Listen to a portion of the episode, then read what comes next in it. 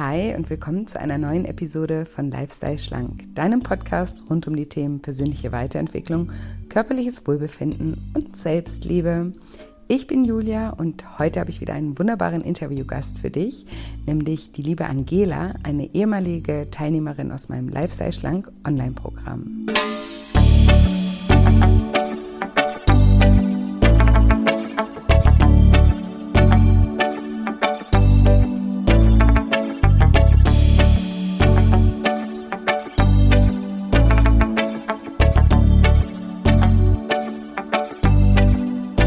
Ja, und wenn du dich fragst, wie es Angela geschafft hat, durch die Auflösung ihrer Glaubenssätze 10 Kilo in nur 10 Wochen mit Leichtigkeit abzunehmen, dann bist du in dieser Folge genau richtig.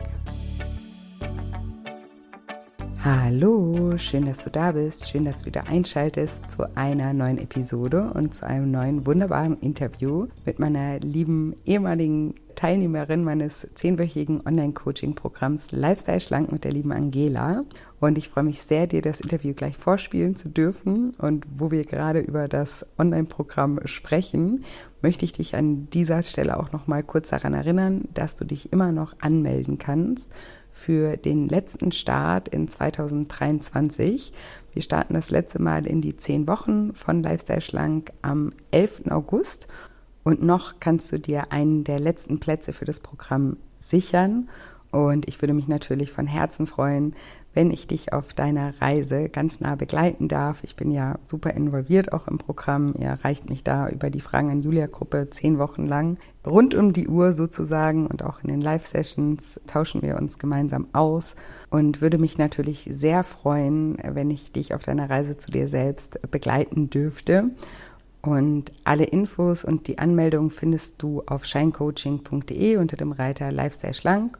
Den Link dazu packe ich dir auch nochmal in die Show Notes oder du kommst mich einfach bei Instagram besuchen unter Julia-Shinecoaching. Da über den Link in der Bio wirst du auch nochmal zum Programm weitergeleitet und ihr könnt mir natürlich auch immer gerne Fragen bei Instagram zum Programm stellen. Wenn ihr da noch irgendwas, irgendwelche Bedenken oder irgendwas auf dem Herzen habt, meldet euch jederzeit gerne.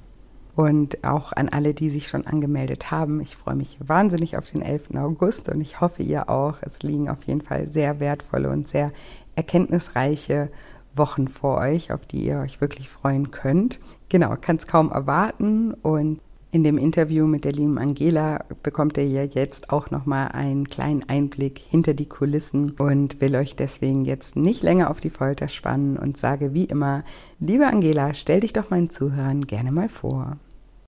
Ja, hallo, ich bin die Angela, ich bin 36 Jahre alt, ähm, wohne in Mannheim mit meinem Mann und meinen zwei Katzen.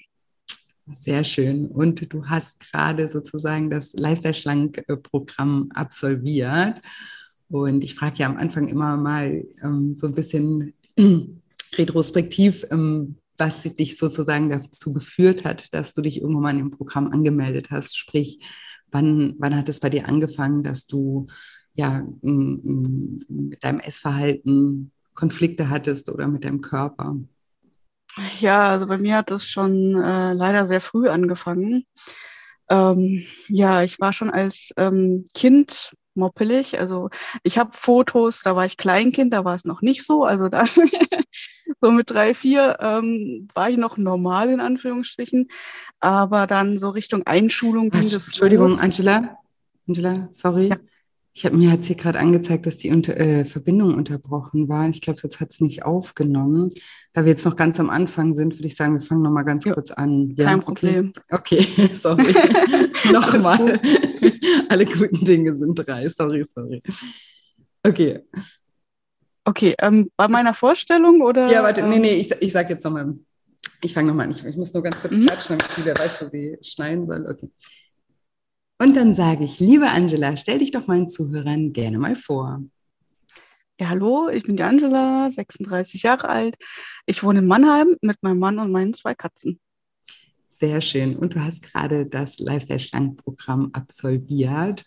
Und ich frage ja am, am, Anfang immer ein bisschen nach eurer Geschichte. Wie hat es denn bei dir angefangen, dass du ja, dich in deinem Körper vielleicht nicht wohlgefühlt hast oder dich mit deinem Essverhalten nicht mehr wohlgefühlt hast? Ja, leider hat das bei mir schon in der äh, Kindheit angefangen. Ähm, also als Kleinkind war es noch nicht so, da war ich noch relativ normal. Aber ähm, so Richtung Einschulung war ich dann schon ein bisschen pummeliger als die anderen. Ja, und ähm, genau, und da bin ich halt quasi in diese Spirale eingestiegen. Okay, und wie würdest du oder wie, wie, würdest du das heute begründen, dass du da ein bisschen pummeliger warst? War das bei euch in der Familie sozusagen die Essgewohnheiten oder hast du da damals jetzt aus heutiger Sicht schon irgendwie was kompensiert oder wie würdest du dir das von heute, aus heutiger Sicht erklären? Ja, also ähm, ja, vor allem halt ja Familie. Meine Mutter hat gut gekocht, in Anführungsstrichen. ähm, nee, es war immer lecker, aber es war halt auch sehr fett und immer alles mit Soße und ja, ähm, ja, nicht so geeignet, um, um halt jetzt irgendwie gesund und schlank zu bleiben. Und meine Eltern waren selber auch nicht super schlank, waren jetzt auch nicht super dick, aber ja, waren halt auch fülliger. Und ähm, ja, das Essen als Belohnung war bei uns auch ein Ding, was ich damals nicht begriffen habe, aber jetzt begreife ich es natürlich, dass es nicht so toll war. Ähm, Süßes war eigentlich immer verfügbar für mich. Also wir hatten das in so einem äh, Wohnzimmerschrank und da konnte ich auch immer ran. Und ich habe als Kind, ähm, also ich bin Einzelkind, habe ich auch sehr viel ferngesehen halt, wenn, mhm. wenn niemand da war, wenn keine Freundin da war, dann haben wir sehr viel, also habe ich sehr viel ferngesehen und ähm, ja, da war der Gang zum Wohnzimmerschrank, wo die ganzen äh, Schokoladen und Süßigkeiten waren, natürlich auch nicht äh, so weit. Und ähm, ja, das hat sich dann halt so eingeschliffen und halt auch als Belohnung, als Bestätigungsventil quasi ähm, schon damals etabliert. Und ähm, ja, das rächt sich dann halt irgendwann. Ja, und ähm, ja, so kam eins zum anderen.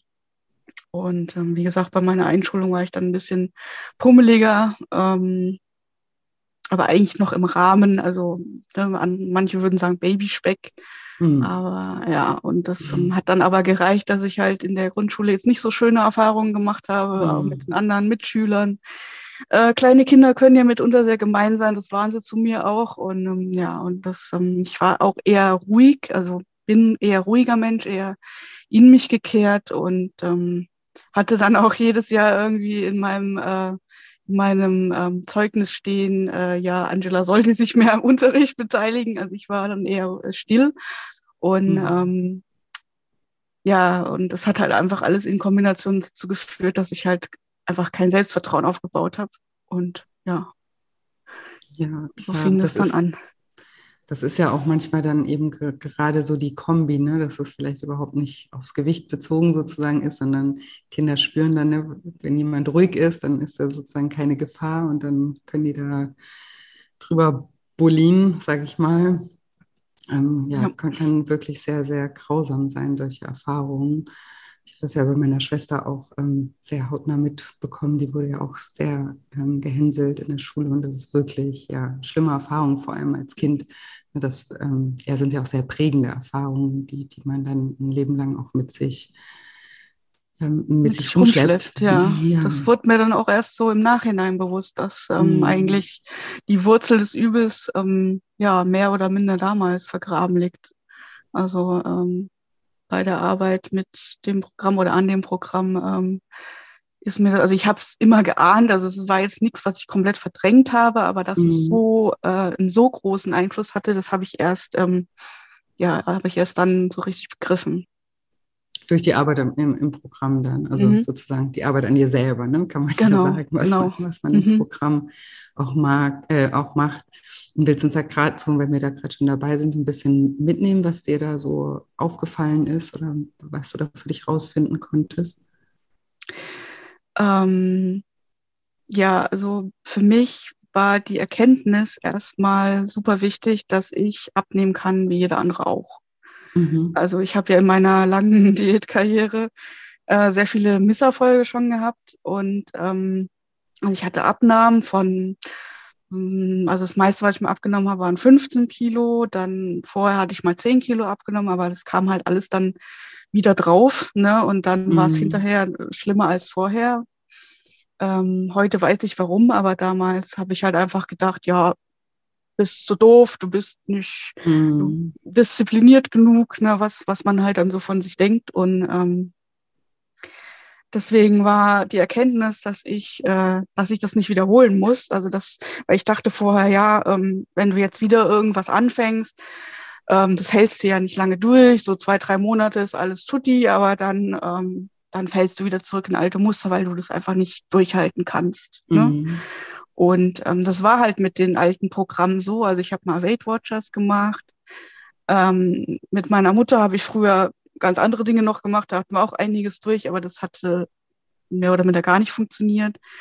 Ähm, bei Weight Watchers war es besser. Da hatte ich dann auch die größeren Abnahmen. Aber dadurch, dass halt ähm, ja das, das gefühlsmäßig, also die Ursache nicht äh, angegangen wurde, mhm. ähm, war klar, dass ich dann irgendwann nicht mehr kann. Ne? Also ja. ja. Und ähm, deswegen war es für mich ein Befreiungsschlag, dass ich gemerkt habe, okay, das kann laufen und es kann auch dauerhaft laufen, weil ich bestimme, wie das läuft. Und dass es dann auch nicht falsch ist oder wie auch immer. Ne? Also man, man unterschätzt sich da auch leicht. Man denkt dann, ja, wenn ich das aber nicht so mache, ähm, wie das in der Diät XY ist oder ähm, wie es andere machen, ist, ja. Mhm. genau, dann, dann, ähm, dann wird es ja eh nichts. Ne? Aber das stimmt ja gar nicht. Und das musste ich aber erst rausfinden. Und ähm, ja, deswegen hat mir diese Erkenntnis sehr geholfen und ähm, ja, und halt, dass es die Ursachen angeht und nicht nur das Symptom.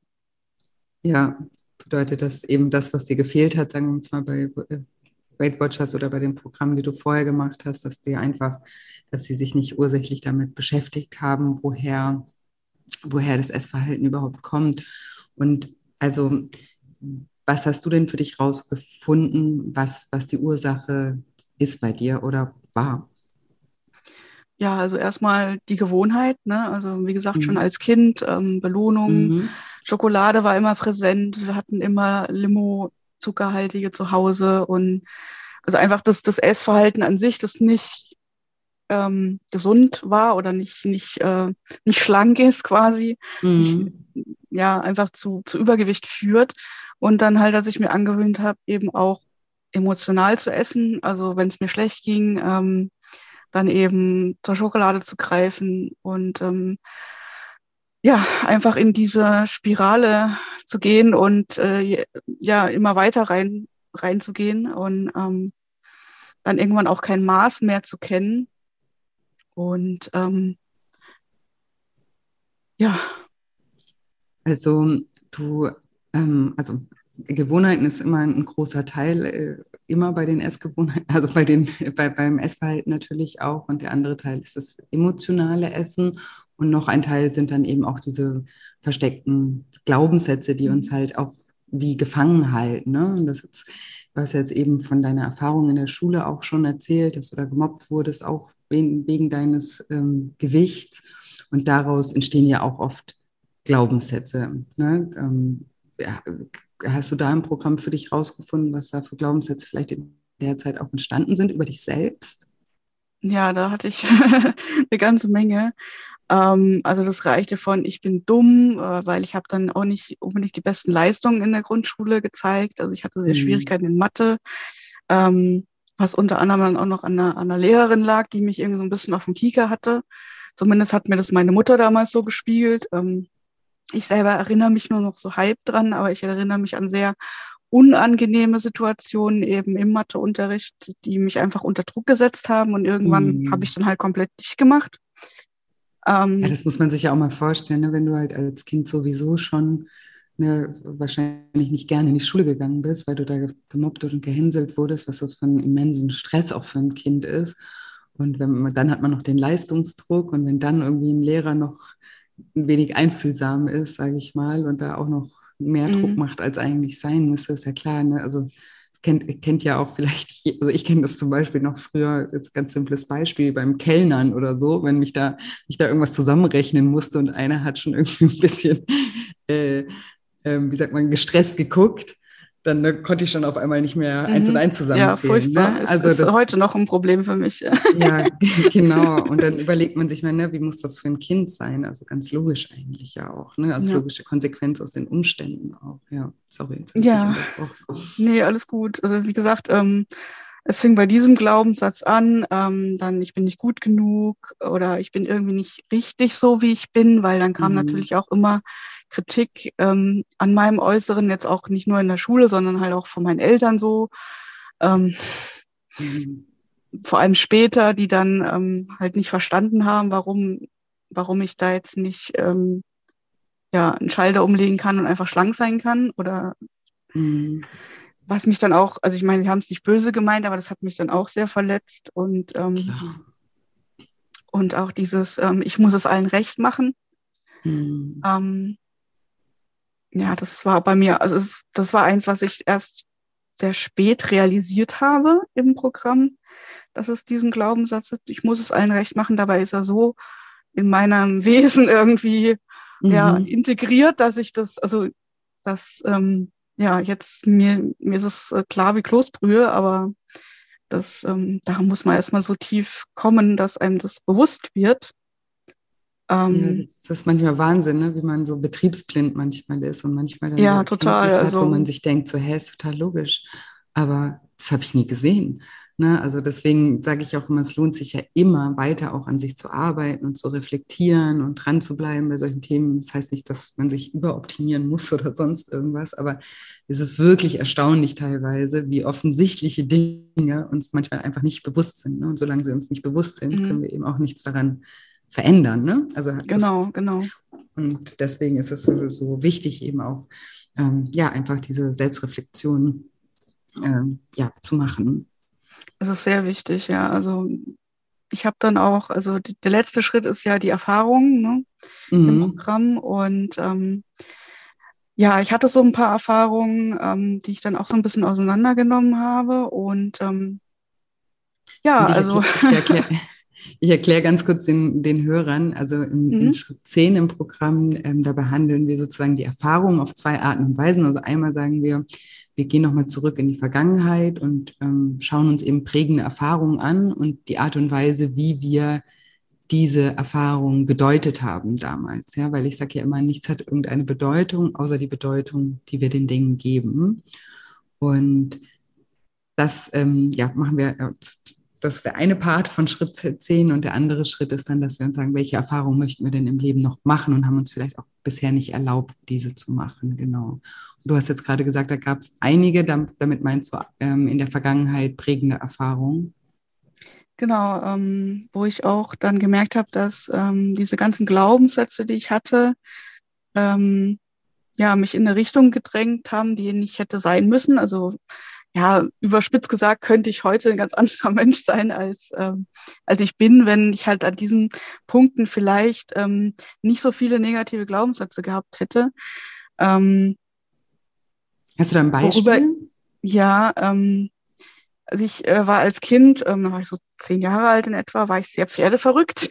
Mhm. also dazu muss ich sagen, wir wohnen in der Stadt. Also ich hatte jetzt auch nicht wirklich viel Kontakt zu echten Pferden, ähm, aber ich ähm, habe äh, so eine Pferdezeitschrift gelesen und habe mich halt für Pferde interessiert und war halt da so, ja, so ein echtes Mädchen eben mhm. und ähm, hatte dann Wie hieß die nochmal, die Zeitschrift früher?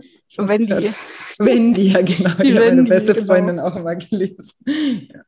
Ja, ja die ja. stapelweise, genau. Und ähm, ja, dann hatte ich halt auch den Wunsch, dann eben auch reiten zu lernen. Bei uns in der Stadt gab es außerhalb dann auch halt Reiterhöfe und ähm, ja, und meine Eltern ähm, haben mich da dann auch angemeldet. Da gab es zwar eine Warteliste, und mir kam das als Kind natürlich total ewig vor, dass ich da Jahre über Jahre drauf warten musste. Aber ich mhm. glaube, in Wirklichkeit war es vielleicht höchstens ein paar Monate.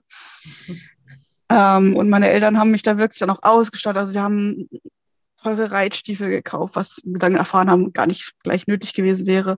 Ähm, wir haben einen Helm gekauft. Wir haben, also wir haben die komplette Ausrüstung gekauft für diesen Reitunterricht und ähm, meine Eltern hatten auch nicht jetzt äh, unbegrenzt äh, Geld, deswegen war das für die auch jetzt nicht, nicht ein kleines Ding. Ne? Das war für mhm. die schon ähm, ja hohe Kosten, aber ja aber haben sie halt gemacht, mir zuliebe. Und ähm, ja, dann hatte ich da meine ersten Reitstunden und die Trainerin war sehr, äh, wie soll ich sagen, uneinfühlsam und ruppig. Mhm. Und ähm, wie ich halt damals als Kind dann eben drauf war, ich hatte total dünnes Fell und ähm, mhm. war dann eben sofort verunsichert und ähm, habe dann halt nach, ich glaube, zwei oder drei Reitstunden habe ich dann aufgehört. Und ähm, ja, und das war es dann mit dem großen Traum. Und das mhm. ist so eine Sache, ähm, wo ich gemerkt habe, da knabber ich heute irgendwie noch so ein bisschen dran, weil ähm, das hat mir damals halt eben dann auch wehgetan. Also natürlich hat es wehgetan, klar, aber ähm, auch auf einer anderen Ebene. Und zwar, weil ich wusste, okay, meine Eltern haben da jetzt so viel mhm. Geld reingesteckt und ähm, genau, haben, also wir haben dann das Zeug dann auch wieder verkauft, aber natürlich nicht mhm. äh, zum Neupreis. Ne?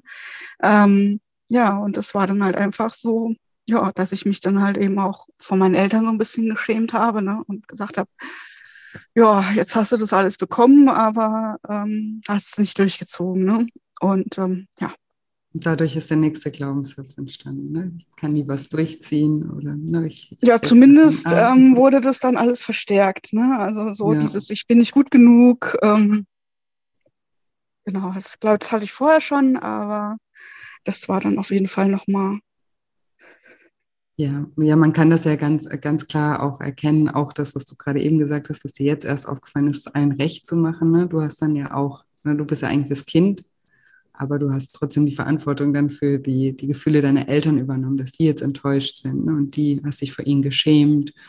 Und das, das ist ja auch schon Verantwortung übernehmen für die Gefühle von deinen Eltern, was wir eigentlich als Kinder, das gar nicht unser Job ist. Ne? Also dass wir uns in, in, in unsere Eltern, sage ich mal, rein, reinfühlen und da gucken, wie es denen geht.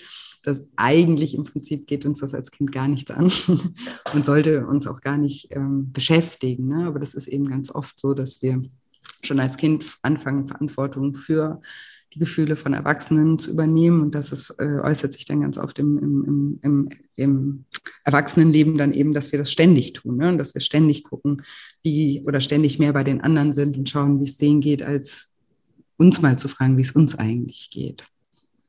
Ja, Hat sich das genau. bei, bei dir dann auch wie so ein roter Faden durchs Leben gezogen? Ja, ähm, schon dazu muss ich sagen, dass ähm, meine Familiengeschichte da nicht, nicht so einfach ist. Also meine, ähm, meine Mutter ähm, ist psychisch krank. Hm. Und ähm, das war sie eben auch damals schon. Also als Kind habe ich das natürlich nicht so wahrgenommen. Aber ja, und deswegen kann es schon sein, dass es auch daher so ein bisschen kommt, dass, ähm, dass es, weil das immer irgendwo ein Thema bei uns war. Ne? Ja, natürlich, sowas spürt ja ein Kind. Also das, das, das kann ja gar nicht an einem Kind vorbeigehen. Das merkt ja, wenn die Mama krank ist einfach. Und natürlich das ist auch ein normaler Reflex, dass man dann eben schaut und das versucht auszugleichen. Ne? Und dann versucht nicht auch noch eine Last zu sein, wenn man merkt, die, die Mama ist irgendwie schon belastet. Das, das ist äh, ganz normal und das, äh, ja, das, auf jeden Fall ähm, würde ich, würd ich sagen, dass da, ähm, ja, dass, dass das, dieser Glaubenssatz auch nicht, ich muss allen recht machen, da auf jeden Fall auch seinen Ursprung hat. Ja, ja, das denke ich auch so in der Rückschau. Ähm, ist mir da vieles bewusst geworden. Und ähm, ja, ähm, also ich nehme es meinen Eltern nicht übel, aber in unserer Familie war Verdrängen auch immer eine ganz große Sache. ähm, ja, und ähm, das alles in Summe hat dann eben dazu geführt, dass ich halt auch ähm, viel über Essen dann kompensieren musste. Ja, also dass es sozusagen dein, dein Ventil, Ventil geworden ist. Und natürlich, also das heißt ja nicht, dass wenn man, wenn man etwas erkennt, was in der Familie vielleicht nicht optimal gelaufen ist, dass man dann den Eltern jetzt irgendwie Schuld in die Schuhe schiebt oder ihnen jetzt Vorwürfe machen muss oder so. Also darum geht es ja gar nicht. Es geht ja eher da, dabei bei solchen Sachen, wenn wir uns erlauben, das auch zu erkennen, weil das ist ja ganz schwer auch. Ne? Also wir, wir, wir idealisieren ja auch unsere Eltern, müssen wir ja auch, sonst würden wir ja gar nicht überleben. Ne? Sie sind ja die Großen und die, die, die auf uns aufpassen. Und es ist natürlich auch ganz schwer, uns da erstmal auch Eingeständnisse als Erwachsene zu machen, dass vielleicht unsere Eltern auch nicht ganz perfekt waren. Und das machen wir ja nicht, um unseren Eltern, äh, um unsere Eltern jetzt zu ärgern oder ihnen Vorwürfe zu machen oder um die Verantwortung für unser jetziges Leben unseren Eltern in die Schuhe zu schieben, sondern das machen wir, um uns selber besser zu verstehen, ja, und auch vielleicht ein bisschen mitfühlen damit uns selber sein können. Ja, dass wir eben verstehen, warum wir bestimmte Verhaltensweisen haben und warum wir vielleicht auch nicht teilweise, obwohl wir Sachen schon erkennen, so an der Oberfläche, ne, dann nicht den Schalter, wie du eben gesagt hast, einfach umlegen können und es dann einfach anders machen können, weil da eben ganz viele Muster darunter liegen, die es halt erstmal aufzuarbeiten gibt. Äh, ja, und das ist eben einfach auch ein, eine Reise und ein, und ein Prozess und die Reise, wenn wir die antreten, die sollten wir immer sozusagen, ich sage immer, Hand in Hand mit uns selber angehen ne? und nicht im Kampf mit uns selber. Und darum geht es eigentlich eher, dass wir eben mehr Verständnis für uns selber entwickeln. Ne? Das sollen keine Ausreden sein, das soll kein Mitleid sein, einfach Mitgefühl mit uns selber auch zu bekommen und dann unserer Selbstliebe eben auch zu arbeiten, um uns dann eben auch zu stärken. Genau, ja. Nee, also das ist auch sehr wichtig, ähm, und diese, diese Selbstliebe, die habe ich dann auch erstmal so für mich entdeckt. Also es war schon vor deinem Programm ein Thema, mit dem ich mich auseinandergesetzt habe, aber mhm, es ist jetzt auf jeden Fall nochmal ähm, stärker und ähm, auch ähm, das Thema Selbsterkenntnis. Ähm, also ich hatte dann auch irgendwann, also ich habe schon länger das Gefühl, dass ich mich selber eigentlich gar nicht so wirklich kenne. Ne? Mhm. Ne? Wer bin ich eigentlich und ähm, bin ich eigentlich so, weil es andere äh, weil ich so bin, wie es andere haben wollen oder weil ich, weil mhm. ich das mache, was ich, was ich selbst wirklich möchte. Und da bin ich was ja auch ganz unterwegs. Das, was ja auch was ja auch ganz typisch ist für Menschen, die eben immer es allen anderen recht machen wollen, dann, dann ist ja klar, ne? also wenn wir immer in diesem Modus sind, es allen anderen recht zu machen, dann haben wir ja gar keine Zeit, mal zu gucken, was will ich eigentlich, was sind eigentlich meine, meine Bedürfnisse. Mhm. Und das ja können wir lange so machen, aber in uns bleibt dann halt immer so ein Gefühl der Leere irgendwie, weil wir halt irgendwie doch spüren, vielleicht nicht bewusst begreifen, ne, dass wir hier vielleicht gar nicht das machen, was wir eigentlich machen wollen, aber unbewusst spüren wir das einfach in, in der Form, dass es ähm, ja einfach so eine innere Leere irgendwie gibt. Und da ist Essen eben auch ganz oft eine Methode, um diese Leere eben auch zu füllen. Ne? Nur leider ist das halt ein Fass ohne Boden, weil das schenkt uns ja nicht wirklich irgendeine Erfüllung, das Essen, außer mal einen kleinen Stimmt, ja. kurzen Dopaminrausch zwischendrin, der ja. dann für den, für den kurzen Moment gut ist und danach aber eigentlich ja diese Lehre ja auch nur noch verstärkt, mhm. weil wir dann wieder in den Kampf mit uns selber gehen. Ne? Dann genau, ja, genau das genau das ist es auch. Ähm, da möchte ich kurz ansetzen. Und zwar, ja, bitte gerne. Ähm, dieses, dass man das Essen eben nicht braucht, um glücklich zu sein. Das war auch noch so die zweite große Erkenntnis, die ich in deinem Programm hatte. Ähm, also mir war schon vorher klar, ja, wenn ich esse, dann, dann befriedige ich mich damit nur kurzfristig, aber langfristig geht's mir da, damit schlecht. Also diese Erkenntnis, also diesen Gedanken, den kannte ich vorher schon, das war für mich jetzt nicht neu, aber ähm, das wirklich zu begreifen, das war nochmal eine ganz andere Sache, ähm, weil was ich mir vorher nicht so klar vor Augen geführt habe, ist, dass das Essen mir ja wirklich super dolle schadet. Ne? Und ähm, dass ich aber nicht nur verliere, wenn ich ähm, darauf achte, dass ich einen gesünderen Lifestyle habe oder ein gesünderes Essverhalten, sondern im Gegenteil, dass es mir sehr viel Lebensqualität gibt. Ja? Mhm. Vorher war ich immer nur so in diesem Gedanken, oh, ich darf nicht mehr das essen und ich muss mich hier dauernd zurücknehmen. Ich verliere das und darf keine Schokolade und ne, so, mhm. ich darf mhm. alles nicht mehr. Hm. Aber dieser Fokus auf, nee, ich, ich kriege viel und ich kriege unendlich mhm. viel, habe ich dann gemerkt. Ne? Also das mhm. ist ein viel tolleres Gefühl, ähm, dann ähm, Lifestyle zu haben, wo man merkt, oh, ich, ich, äh, ich nehme ab und alles fällt mir leichter und ich traue mich Sachen, die ich vorher nicht mich getraut habe. Ich entwickle mich eben auch auf anderer Ebene weiter. Das gibt mir so unendlich viel mehr, als einfach nur jetzt mal schnell einen Schokoriegel reinzudrücken. Ne? Ja, äh, so schön, dass du das auch erkannt hast. Und das, auch, das ist auch immer wieder so ein Phänomen. Ne? Auf der ähm, Verstandesebene verstehen wir ja ganz viel, ja, ja, klar, Essen. Ne? Äh, regelt jetzt nicht meine Probleme.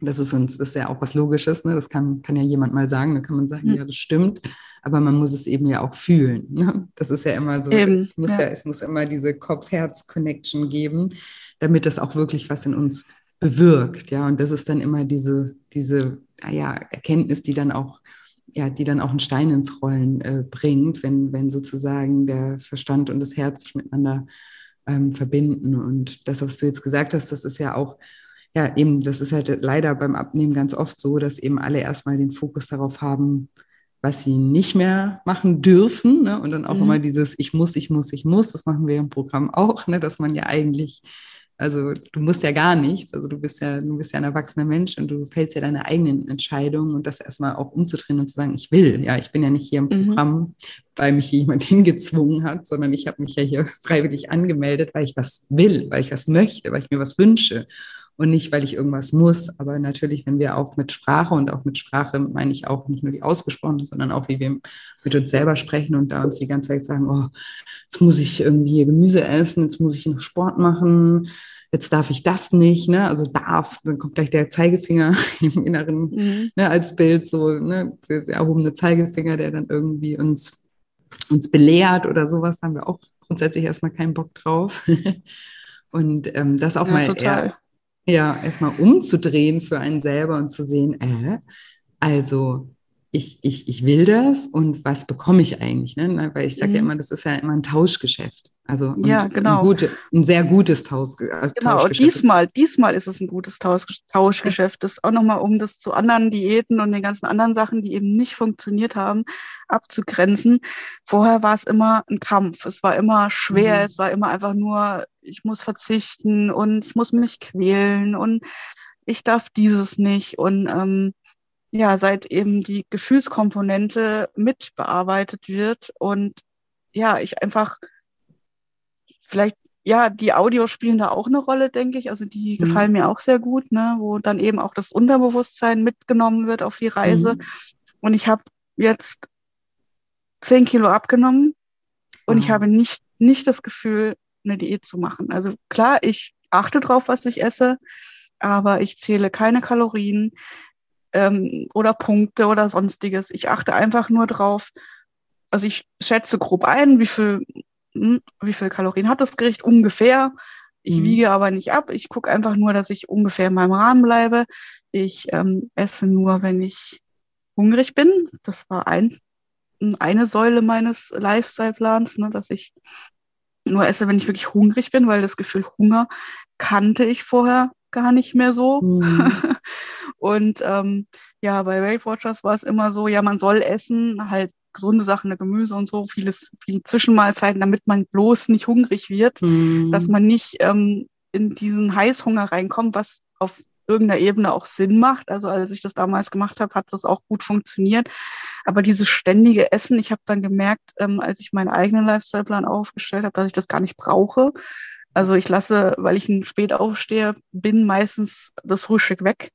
Und ähm, esse dann eben ähm, einen Salat ähm, auf der Arbeit, da haben wir eine Kantine, da gibt es immer einen tollen Salat, den, den gönne ich mir dann, der ist zwar nicht ganz billig, aber das bin ich mir wert. und ähm, ja, und abends gibt es dann halt was, was ich mir ganz normal koche. Ja, und da muss mhm. es jetzt auch nicht super ähm, mager sein. Und das ist mhm. mir halt einfach wichtig, dass ähm, es auch schmeckt. Dass es auch schmeckt, genau. Ähm, und ich kann mal auch was machen, wo ich denke, ach, jetzt lasse ich mal die Kohlenhydrate weg ähm, die brauche ich heute vielleicht nicht so, vielleicht muss ich mich dazu auch ein bisschen selber überreden. Ja, also es ist jetzt nicht so, dass alles wirklich von, von alleine läuft. Manchmal denkt man schon so, ach, ähm, ich hätte jetzt aber gerne eine größere Portion so im Vorhinein, ne? Und ähm, merkt dann hinterher, nö, es hat jetzt doch gereicht, ne? Ja, aber das ist eben auch so wichtig, dass man sich da auch die Erfahrung mal machen lässt, ne? weil klar, die Ängste und man ist ja auch konditioniert, du hast ja auch vorhin erzählt, ne? zu Hause wurde ja auch schon gut gegessen, sage ich mal, große Portionen, mhm. fettig gegessen. Und klar, wenn man das ein ganzes Leben lang gewohnt ist und das dann auf einmal anders macht, dass da manchmal die Stimme im Kopf einem sagt, äh, was machst du hier?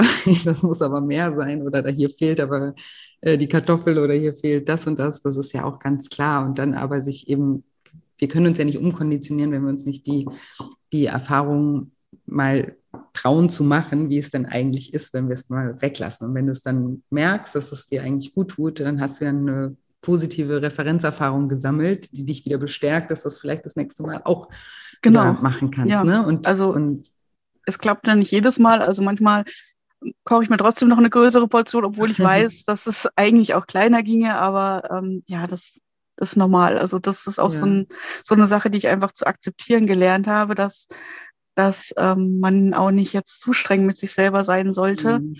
Ja, und ähm, dass es auch mal okay ist, wenn man sich ein bisschen was Größeres macht und man kann ja dann immer noch entscheiden, ob man es jetzt aufessen möchte oder nicht. Ne? Und, ähm, und selbst wenn man es aufisst, dann geht auch nicht die Welt unter. Ähm, ja, und einfach da auch auf der Ebene nett zu mir zu sein und nicht ähm, dauernd irgendwie diesen, diese verurteilende. Stimme, die sagt, du, genau, diesen Kampf, du, du darfst das nicht oder du warst jetzt böse oder sowas. Ne? Mhm. Das ähm, muss ja alles gar nicht sein. Das, ja, und das macht es ja natürlich auch so schwer. Deswegen hast du ja gerade auch gesagt, diesmal ist es ein gutes Tauschgeschäft. Mhm. Weil am Ende des Tages ist es ja immer, also das, vielleicht erinnerst du dich auch, das machen wir in, in Schritt drei, das Ziel hinter dem Ziel. Also am Ende des Tages wollen wir Menschen ja mit allem, was wir tun, immer einen gewissen Gefühlszustand erreichen. Ja, also es geht ja gar nie bei nichts, was wir tun, um die Sache, die wir tun, sondern was die Sache oder ne, das, das Ergebnis für ein, für ein Gefühl in uns hervorruft. Das, das suchen wir ja. Ne? Also und deswegen ist es so wichtig, dass wir ja eben mit uns selber auch besser umgehen, weil wir, jeder, der abnehmen will, möchte sich ja auch wohler fühlen, möchte sich selbstbewusster fühlen, möchte, ne, also möchte, möchte sich einfach ja, besser mit sich selber fühlen. Und das ist nicht was, was mit der Abnahme kommt. Also wenn ich jetzt, keine Ahnung, dich äh, zehn Wochen irgendwo einsperre und du nimmst zehn Kilo ab, weil ich dir immer nur jeden Morgen irgendwie ein, ein Brötchen reinwerfe oder so, dann macht das ja nichts mit deinem Gefühl, dass du dich dann mehr annimmst und besser fühlst. Das ist ja auch immer so ein Trugschluss, den wir haben, sondern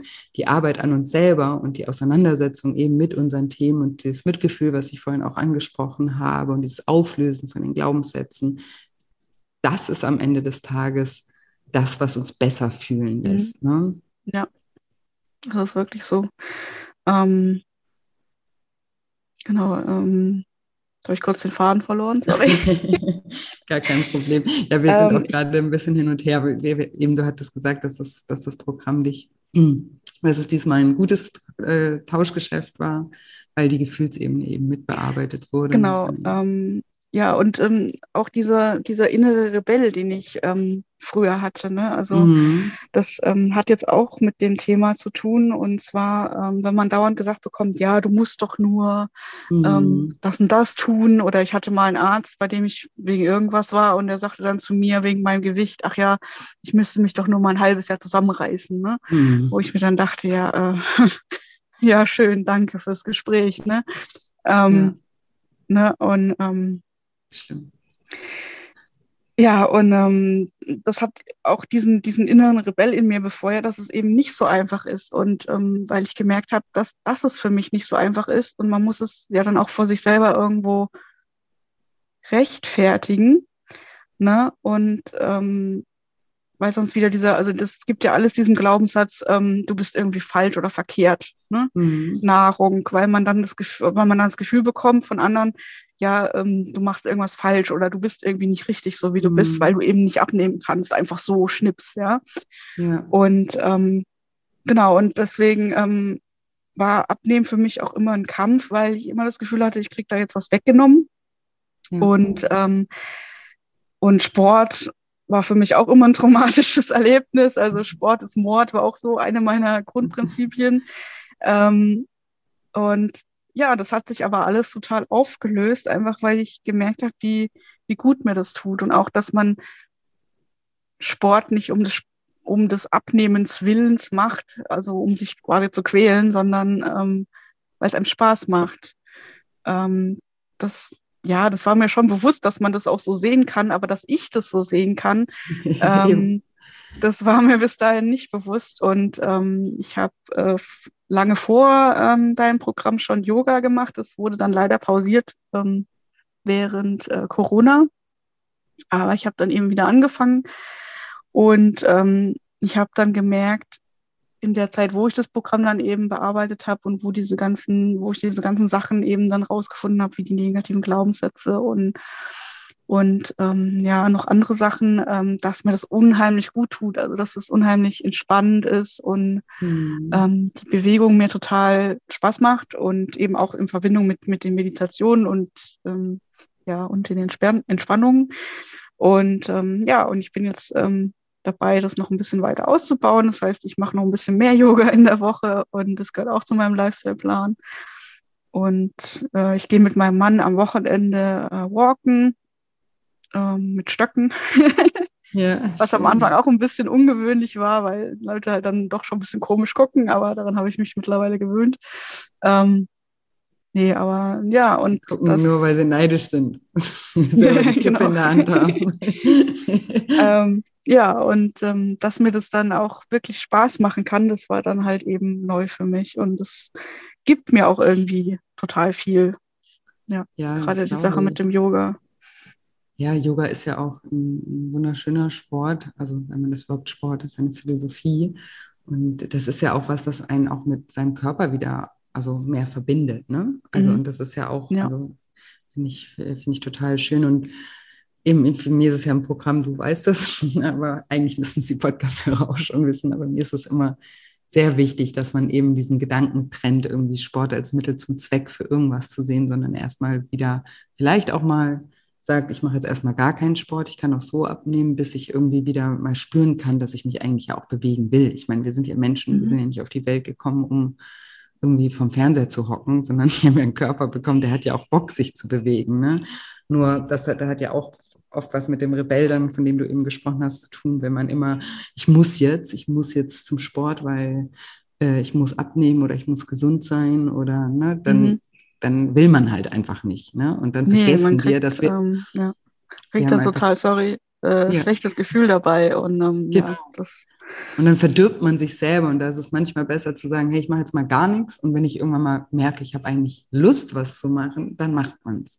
Ja, und sich da auch eben offen zu sein, ist auch wichtig, Dinge auszuprobieren, sich da eine Chance zu geben und auch nochmal vielleicht die Chance zu geben, auch mit einer anderen Einstellung dahin zu gehen und das nochmal ganz anders wahrzunehmen. Ne? Wenn du das ja vorher schon gemacht hast, dann ist das ja eigentlich jetzt nichts Neues für dich. Kannst du da ein bisschen beschreiben, wie du das jetzt anders wahrnimmst oder was du für andere Gedanken vielleicht auch hast, wenn du dahin gehst, die sich dann davon unterscheiden, wie von, also von davor? Ähm, ja, davor, also ähm, ja, es war keine Pflicht, es ist natürlich auch freiwillig, dass ich da hingehe.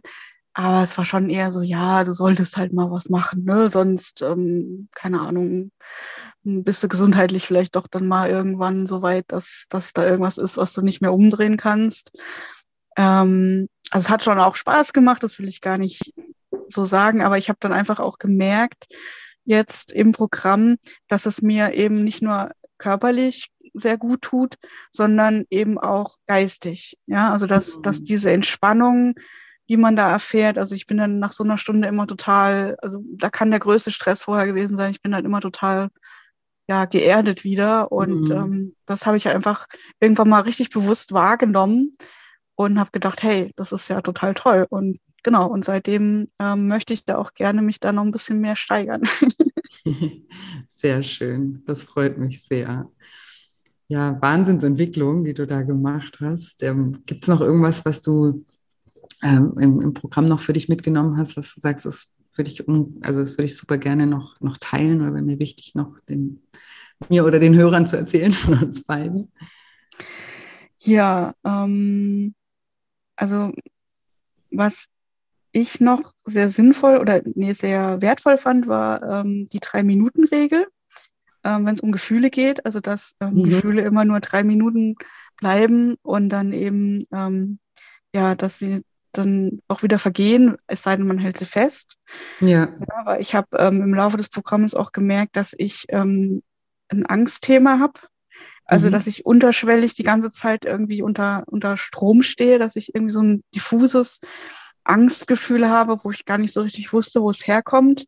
Mhm. Und ähm, da haben mir Meditationen und sowas sehr gut geholfen, aber eben auch dieses, dieser Satz, so es ist nur drei Minuten und wenn du, ne, wenn du es betrachtest und wieder gehen lässt, dann ist es auch wieder weg. Aber du darfst es nicht festhalten. Und ich glaube, ja. ich habe viel zu sehr oder viel zu oft genau ähm, dagegen angekämpft, beziehungsweise es festgehalten. Und genau, und das hat mir auch, ähm, also es hat einfach so, so einen Knoten auch gelöst oder äh, mir bewusst gemacht, wo, woran ich arbeiten kann. Ja, sehr schön. Ja, das ist ja, Gefühle sind ja, also ist ja auch äh, etwas oder das Stärkste, was wir erleben können, sozusagen. Also gerade so extreme Gefühle wie, wie, wie, wie Angst jetzt zum Beispiel. Und wenn wir die fühlen, dann in dem Moment fühlt sich das ja so an, als würde das nie wieder weggehen oder als, mhm. als wäre das jetzt die Realität. Ne? Also dass du gerade bei Angst ist, also Angst machen wir uns ja, indem wir uns ganz oft eben die Worst Case schon mal ausmalen und dann genau, diese Bilder ja. auch die die Bilder auch total real sind dann im Moment, obwohl in dem Moment ja einfach gar nichts ist, ne? Aber in unseren Gedanken mhm. sind wir ja schon sozusagen passiert das ja alles schon. Und da sich eben auch bewusst zu machen, einfach manchmal so, hey, das ist jetzt einfach nur, also das ist einfach nur ein Gefühl, das ist nicht die Realität, das ist einfach nur ein Gefühl. Und das ist wie eine Wolke am Himmel, die, die, die zieht, das zieht vorbei, ne? Und danach ist der Himmel wieder, wieder blau wieder oder wie, ja. ja. genau, oder wie wenn du am, am Bahnhof stehst und ein Zug fährt durch, der fährt durch, irgendwann mal ist er zu Ende. Ne? Also auf jeden Fall. Und einfach das zu wissen in so einem Moment kann schon ganz viel Erleichterung einfach bringen. Ja. Das stimmt, ja. Genau. Ähm, genau, zusätzlich ähm, hat mir auch geholfen, ähm, die Ereignisse haben die Bedeutung, die man ihnen gibt. Ja. Ne? Also, dass man eben oft so eine, so eine negative Brille auf hat. Und wenn man dann alles, ne also dass man Sachen zweierlei sehen kann und dass man eben sich diese negative Brille einfach auch mal absetzen sollte und zu gucken, ähm, ja, ist es wirklich so oder rede ich mir das jetzt gerade ein? Ne? Also, dass man einfach ein positiveres Mindset hat und dann einfach auch die, ja, die Welt ein Stückchen schöner ist. Ne? Hm, ist ja, wirklich klar. so. Ähm, ja. Und es ist ja nichts einreden, wenn man nicht, wenn man, wenn man bei vielen Dingen weiß man ja gar nicht, wie es wirklich ist oder ist eben dadurch seine Glaubenssätze, die eben in der Kindheit schon ganz oft entstanden sind, so geprägt, dass man halt die Welt immer durch diese negativen Glaubenssätze sieht, automatisch als Default. Ne? Genau. also wenn wir, wenn wir mal das Beispiel machen von dir, von dem, ähm, der Erfahrung mit dem, mit dem Reiten, die du vorhin erzählt hast, ja, so du hast aus dieser Erfahrung damals für dich als Kind geschlussfolgert, so, oh, ich, ich habe jetzt irgendwie mein, also ich bin meinen Eltern jetzt zur Last gefallen, ich kann nicht, ich bin undiszipliniert, ich kann nichts durchsehen, ich bin Angsthase vielleicht auch noch, ne? Oder also, mhm. also irgendwie, ich, ich, ich, ich finde jetzt hier irgendwas, aber ich sage einfach, das sind ja negative Dinge, die du sozusagen aus dieser Situation damals als Kind geschlussfolgert hast für dich. Und dadurch, dass du ja ein Kind warst, hast du das ja nie wieder überprüft, sondern das sind dann aber einfach Gedanken über dich selber, die du dein ganzes Leben lang mit dir rumschleppst. Und wenn wir eben nicht diese Arbeit machen mit der Selbstreflexion und da mal hinzugucken, dann bleibt dieses Grundgefühl immer bestehen, weil das einfach nicht geupdatet wurde. Und wenn du jetzt nochmal in diese Situation zurückgehst, könntest du jetzt zum Beispiel dieses Kind sehen und dir das mal ganz anders betrachten und sagen, ja, was war eigentlich mit diesem Kind los? Ne? Das Kind wurde schon, hatte, hatte zu Hause eine Mama, der es nicht gut ging, hat da schon viel Verantwortung übernehmen müssen, äh, wurde in der Schule gehänselt, war da schon total verunsichert, hatte irgendwie gar keinen, gar keinen sicheren Rück, Rückzugsort. Ne? Und du hast damals abgebrochen, weil du einfach überfordert warst. Ja, das ist, das ist der Grund. Du war, warst einfach überfordert mit dieser Situation, weil dich da die Erwachsenen nicht richtig aufgefangen haben. Also weder deine Reitlehrerin noch in dem Sinne deine Eltern, ohne denen jetzt einen Vorwurf zu machen. Aber ne, eigentlich eben bist du das Kind und eigentlich sind alle Erwachsenen sozusagen dafür zuständig, deine Emotionen zu regulieren und nicht andersrum, während du ein Kind bist. Ne? Und wenn man das jetzt nochmal von heutiger Sicht ne, sieht, dann sieht man ja, wie unterschiedlich die Schlussfolgerungen sein können, die man aus so einer Situation für sich zieht. Ne? Genau, genau. Aber auch, ähm, wie man die Dinge, die gerade passieren, einordnet. Also mhm. das, ähm, ja, das stimmt äh, sehr, was du sagst, aber auch, ähm, also ich kann da noch ein anderes Ereignis oder Erkenntnis erzählen. Ähm, und zwar ähm, bin ich schon lange vor dem Programm mit meinem Mann ab und zu mal ähm, Nordic Walking laufen gegangen. Ich musste auch gerade um, an die Stöcke denken. Ich hatte gesagt, dass die gucken so blöd. ja, ja, wirklich. Und ähm, genau, und ähm, ja, also wir sind laufen gegangen und ich habe mich aber immer total komisch dabei gefühlt. Also ich hatte wirklich das Gefühl, die Leute starren mich an und mhm. ähm, oder laufen, wenn, wenn ein Pärchen an uns vorbeigelaufen ist und die sich irgendwie angelächelt haben, dann habe ich gedacht, oh, die machen sich jetzt bestimmt über mich lustig mhm. ähm, und solche Dinge halt, ne? Und ähm, auch wenn ich am Anfang Lust hatte, äh, laufen zu gehen, währenddessen habe ich dann so eine schlechte Laune bekommen, einfach weil ich, weil ich dachte, die, die lachen mich alle aus oder ja, ne, ähm, dass ich dann ja total schlecht drauf war hinterher. Und ähm, ich weiß jetzt, dass das, also natürlich wusste ich es auch damals eigentlich schon, dass es Quatsch ist, aber ja, es hatte trotzdem diesen Effekt auf mich. Ne? Und ähm, das ist jetzt nicht mehr so. Also ich habe gelernt, das ähm, richtig, also gut einzuordnen. Ne? Also nicht, nicht alles, was, was Leute tun, wenn sie an uns vorbeilaufen, hat mit mir zu tun. Das wäre auch ein bisschen, ähm, ja, sehr äh, egozentrisch, ne? by the way. Aber ähm, ja, dass man sich ähm, da eben keinen Kopf machen sollte. Und ähm, ja. das, ja, dass es nicht nötig ist, sich da äh, genau, sich, sich alles auf sich selber zu beziehen und ähm, ja, dieses Negative ähm, also krass überzubewerten. Ne?